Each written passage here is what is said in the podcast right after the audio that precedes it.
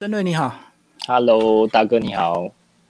好，申瑞跟我们讲一下这个这这一年半的这个疫情啊，你的这个创作有没有被影响？创作其实我在从前东家，呃前前画廊已发生问题以后呢，我的画画风有稍微改变一下。那因为呃前面的画廊经济状况受影响以后呢，那个。除了画风改变以外，第二个是人生的那个技能也展开插入，就是往补习班去点其他的技能出来，为了活下去。那呃，那因为画廊突然不见了，然后没有收入嘛，然后我们就毅然决然的觉得说，哎，我们如果去开画画补习班，去教更多人画画，其实也蛮快乐的。然后在这一年半，差不多在半年之前就开始有有去跑相关的那个呃咖啡厅的一些活动。那其实学生的反应其实也不错。那我们就我们就也很有信心，然后就找到一个地点以后，就给他开下去了。那在这一段时间，也我们两个夫妻俩也是在家里，除了顾小顾两个小屁孩以外，因为半年前就疫情爆发嘛，就是父母都跟小孩都几乎二十四小时在一起嘛，嗯，那就哎，对，有听到声音吗？对，嗯，对，然后就你看直播还可以听到小孩的声音，就可以知道，嗯，就就创作也离不开小孩，然后就呃，在这过程中，我觉得。其实创作因为有小孩的加入，当然会增加一些干扰，但是我觉得无形中也给自己在这一方面，在创作这一块多了一个回到初心的一个感觉。嗯，我觉得，因为因为你你已经长大了，你离你离开了那个那个那个过程了，但是你有时候看到小孩重新从小从零一张白纸这样的时候，你就会觉得，哎，我怎么没有想到那些过程等等之类的。你刚讲到这个，因为前东家有问题，你重新再找这个新的这个经纪公司，那整个画风有改变，是指哪往哪个方向？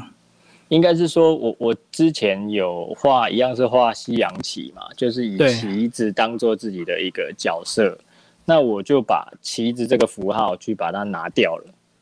那当然，其实我觉得人生如棋还是一样，那个那个角色。只是换个一个模式，就变成旗子变成是颜料，因为我觉得颜料对于画家来说是一个又像朋友，也像是子弹，也像是呃像是墨笔等等之类的，它就像是你的战友一样。那我就把它转化成呃旗子变成是颜料这个状态，那我就觉得说有让自己的风格去做一个分歧的感觉，因为我们也都知道。毕卡索蓝色时期呀、粉红色时期啊等等之类的，我觉得是也应该要让自己人生到一个阶段，要换一下符号，转换一下，所以我就换一下元素。哦，换了元素之后，疫情有没有影响你的创作心情啊？疫情我觉得还好，但是我一直都在做自己关心的，就是说，呃，角色这个东西。就比如说，我我现在在，我是一个绘画的一个客观写实艺术家，我也是一个爸爸，我也是一个丈夫。那那这个角色其实就是多重的角度，其实有点像是立体派的那个概念，就是一个一个物体，你你从不同的角度去切入的话，就会不同的面向。那我却是又用。很写实的一个方式去呈现出来。那我其实从以前就一直有去画，比如说球体这个东西，然后去把它实实体化出来就对了。因为一直一直在绘画的过程中，一直是在做平面这个东西。那我就觉得，哎，你写实也是平面的东西，那我为什么不把二维的东西变成三维？那就把平面的圆变成是球。转换转换过去就对了，然后就就就会有不一样的可能呐。哦，画在一颗球上面。对对对，就画在一颗球上面去，然后就会就会，它就是一个呃完全不，因为我我画图的时候是这个会有一个基座在下面，这样我比较好绘制。那它就是一个二完全三百六十度的一个，也不能讲三百六，三百六十度是一个平面的圆叫三百六十度，它是一个就是球体的一个任何一个角度的一个画布的一个概念。所以我觉得这有去让自己的一个角色去用多角度去诠释这个东西。那我刚好就是又又去尝试了这个这个这个这个符号就对了，去做一个。那个球的材质是什么？塑胶材质是就是一个是塑胶球，其实有点秘密啦。就是说，它其实有我去做一些研究，然后去让它浮起来。其实它是在一个西洋的棋盘上面，其实它有点像是装置，又可以像是绘画，就是有点像是多媒材的一个概念。所以它所以它玩它嗯，它展示以后会它会就浮着浮在那边，然后就这样旋转。哦，我懂，就是一个装置艺术，就对。对对，但是它又是一个 painting，又是一个呃，又是一个写实的一个一个二 D 的一个模式，去画家的用绘画的一个方式，所以它有点灰色地带，它有点嗯，既既装置，但是它又绘画。不，这难度应该比较高，对不对？因为圆形一定有角度要变形的嘛。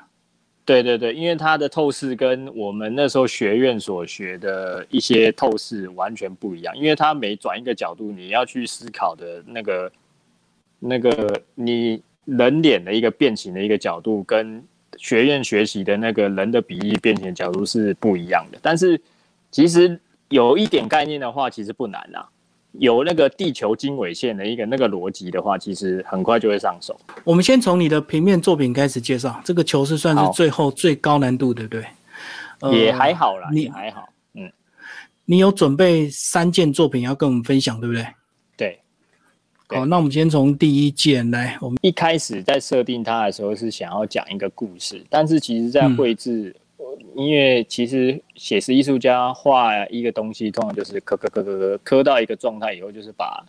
一个意念还是怎么样一个想法再去加注进去，然后去应该说创作是一个流程。有些人的流程是我先有一个目标，然后我就照着这个计划的目标去执行，慢慢的去把它雏形建构出来，完成出来。那第二种创作模式是我我是随机性，我可能见招拆招。我可能做到一个阶段以后，我又换不同的美彩，但是我不断的在处理这个画面或者是这个议题等等，但是结果是怎样，他不知道。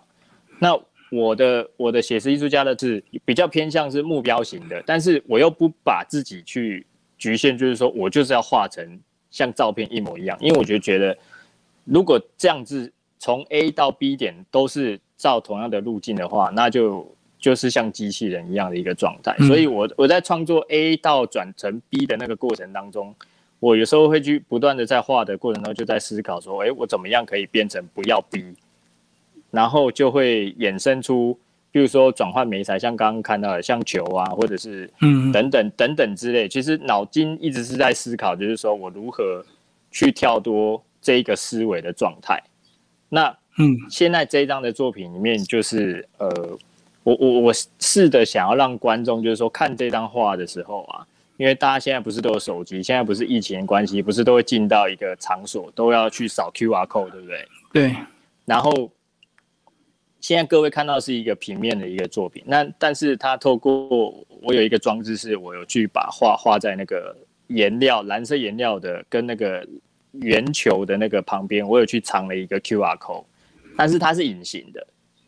它是需要透过紫外线去照射，它才会出现的一个 QR code，就是现场在观看的时候。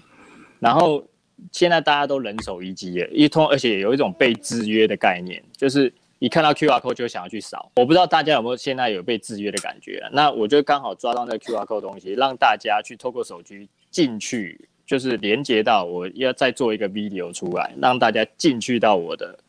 绘画变成一个影片的一个概念，所以你正式展出的时候就会搭配紫外线去显现那个 Q R code 就对。对对对对对，就会让观众可以去 send，然后去再进入那个 video。所以我在创作的时候既是平面的油画，但是我同时也在做 video。但是展出的时候，它是一个就是一张平面而已。但是透过一个惊喜出来，大家去连接出来，哎，原来他我我思考的层面是另外一个另外一个美彩的另外一个状态的，嗯，一个故事等等之类的，就会让大家掉入我想要去预设的一个可能的一个情景，我进去在到画面里面去冒险。那你为什么整张就是只有在那个蓝色的，让大家聚焦在那个颜色料上，那那边的小色块而已？因为我我觉得蓝色孤蓝 Cobra Blue 是一个从中世纪在画圣母以来一直都是很珍贵的一个颜料。它那个在地球的矿物来说等等之类的，其实 Cobra Blue 是一直是很珍贵的材料。那我就觉得说，在这个颜色上，就是蓝色钴蓝这个颜色，我怎么样再去赋予它多一个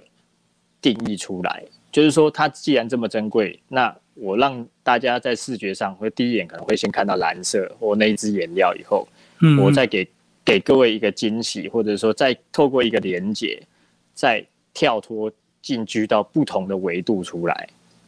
是，嗯，对对，所以我觉得说。可以，艺术家除了透过思考的模式去跟，像譬如说像我用口说的方式让各位了解我的思思维是怎么样，那嗯手手法也是艺术家要去执行的实际面的东西。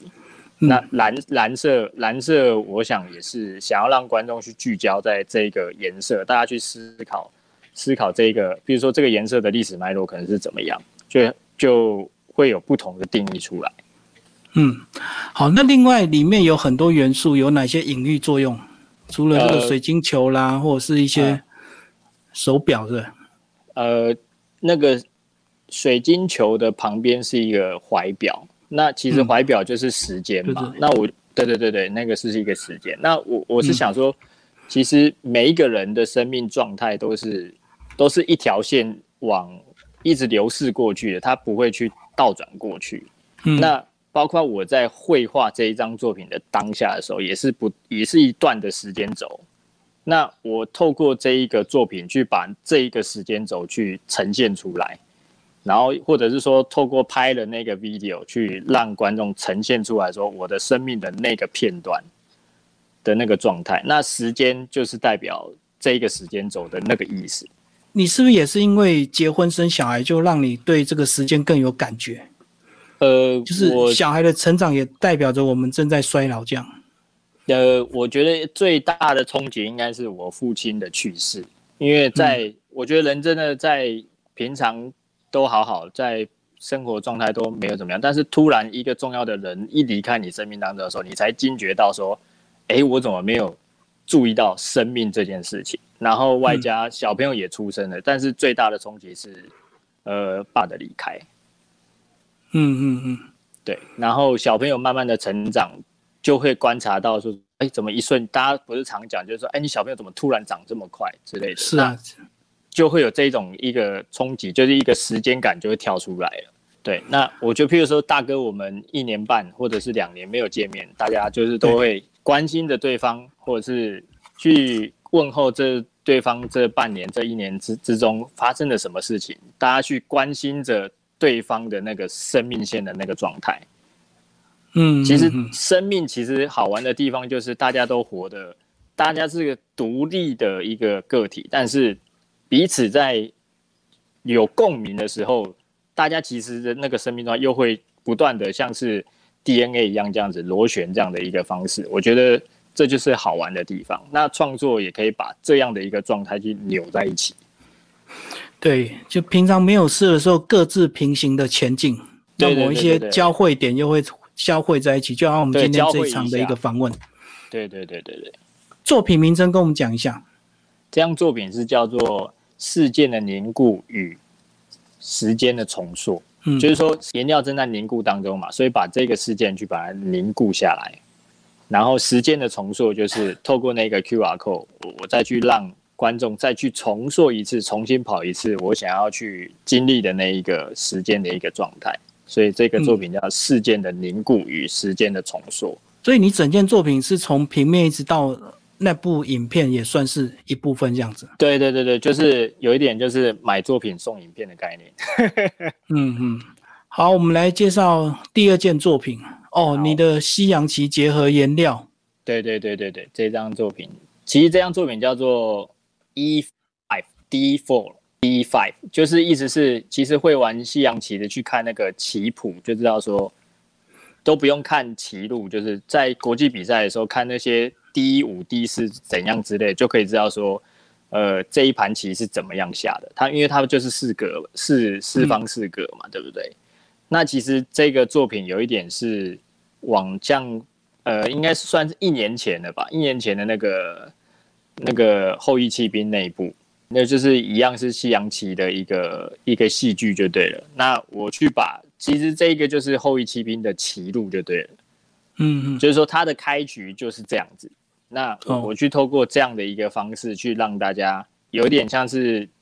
架构在那个后羿骑兵的一个故事上面，然后再去重重新去再让这个棋盘再现一次。的一一个意思，然后我把棋子的符号变成是颜料，转化成我自己的一个符号出来，然后用一个人家说上帝视角啊，或者是说观众在跟我下棋的那个视角去把它描绘出来。所以当这一件平面的作品把它放成在桌面变成平的的时候展示的时候，就会有一个错觉是好像真的在下棋的那个状态。那就是会利用这叫是。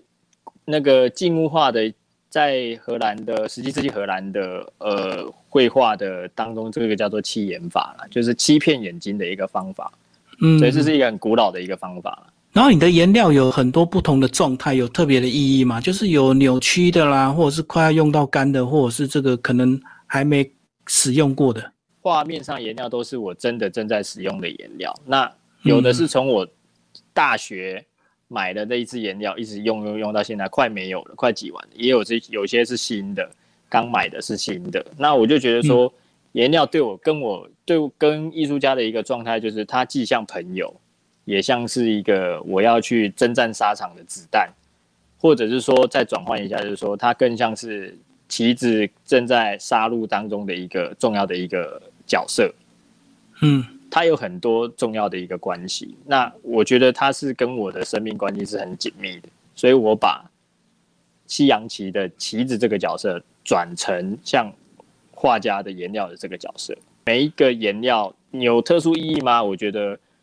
没有，但是每一支都是真实的，我正在使用的一个颜料。而且我觉得颜料，如果你不是因为要画它，你不会仔细的去观察去看它，拿了就挤，对不对？对，平常的时候基本上就是当做是一个工具，或者是它就是一个一个一个零件这样也好，那它就是需要用的时候就使用它。但是我转换另外一个角度去观察它、去看它的时候，必须要很细腻的描绘它的时候，就要放大、放大、放大，一直去观察它。那我觉得有一点双关的就是，我又用颜料去描绘颜料这样子。对。对，就是看着颜料画颜料。对对对，很双关的，就是油画颜料，我再去画油画颜颜料这个东西，然后就会觉得，哎，你这样子很做这个事情，又再反刍一次这样的一个意思。第三件作品的名称我还没有想到，但是目前可以确定的是，它的视角，这个球的视角是大家在观察的时候是，它是围绕在这个棋盘的中央的。也就是说，观众在观看这颗球的时候，他是在呃上面那张作品的 D 五的那个位置，在棋盘的中央的位置去观察棋的周围，就是他站在那个中间的一个位置，我我们去环视的所有的一个状况。嗯，那观众，我刻意的把观众的角度去放在那个位置，也就是说，如果转换成你是我的角色，你在观看着作品的时候。也正如同我正在描绘这个作品的角度是一样的，嗯，就是说我我把自己放在那个位置，观众在看这个位置的时候也是一样的这个位置，所以这一颗球就变成它有一种呃空间定位的一个概念，嗯嗯嗯，对，然后我刚好又是想说。回到时间轴一个状态嘛，所以很私心的去把一个家庭的一个符号，比如说现在老大现在几岁的时候，去把它记录下来，然后老二刚出生一岁半，这样，然后老婆的样子都把它记录下来。可能也许二十年后、三十年后再看到这张这一颗球的时候，又就会会心一笑，因为二十年的那一条时间线已经过去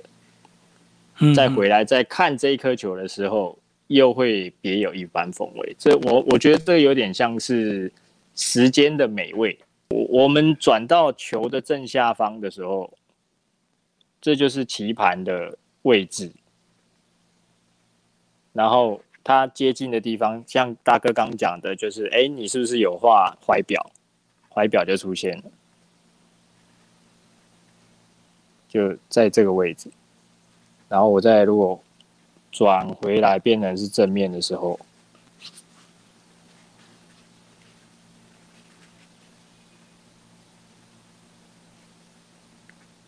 怀表就在这边，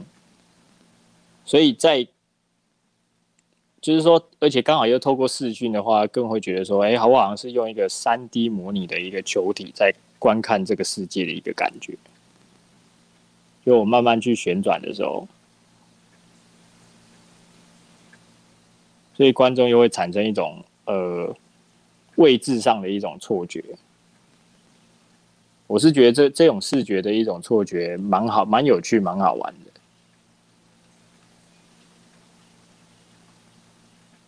人目前是还没有画完，但是还要再还要再刻了。你这颗球会不会变成系列作品？就是一样的形状，然后呃球体的内容的这个画面不同？会会会，因为我觉得这是一个很好玩的一个美彩，因为这有点别于以前的油画都是用画。布嘛，然后大家也画了两三百年了，然后换成画球的话，应该也蛮好玩的。嗯嗯，对，就是有点转换成不一样的一个视角去画。最后，孙磊跟我们讲一下，你们预计，包括你太太，你们下一次的个展是什么时候？呃，我太太的个展在他准备，其实疫情爆发前就要在凯基银行个展。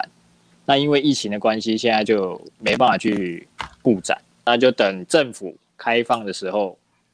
那有降级吧，就是说那个画廊可以有展出的时候，我它就会开幕了。啊，你的部分呢？这样，啊，我的话就是我现在才三张嘛，所以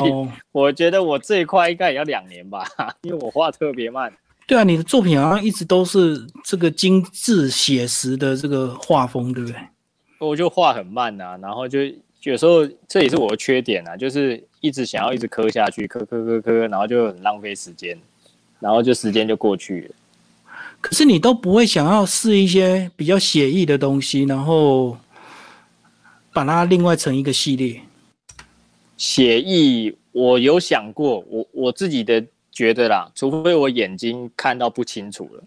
好，我们今天非常谢谢余生乐为大家介绍他的这个最新的三件不同风格的一个作品。好，谢谢，拜拜。谢谢大哥，拜拜。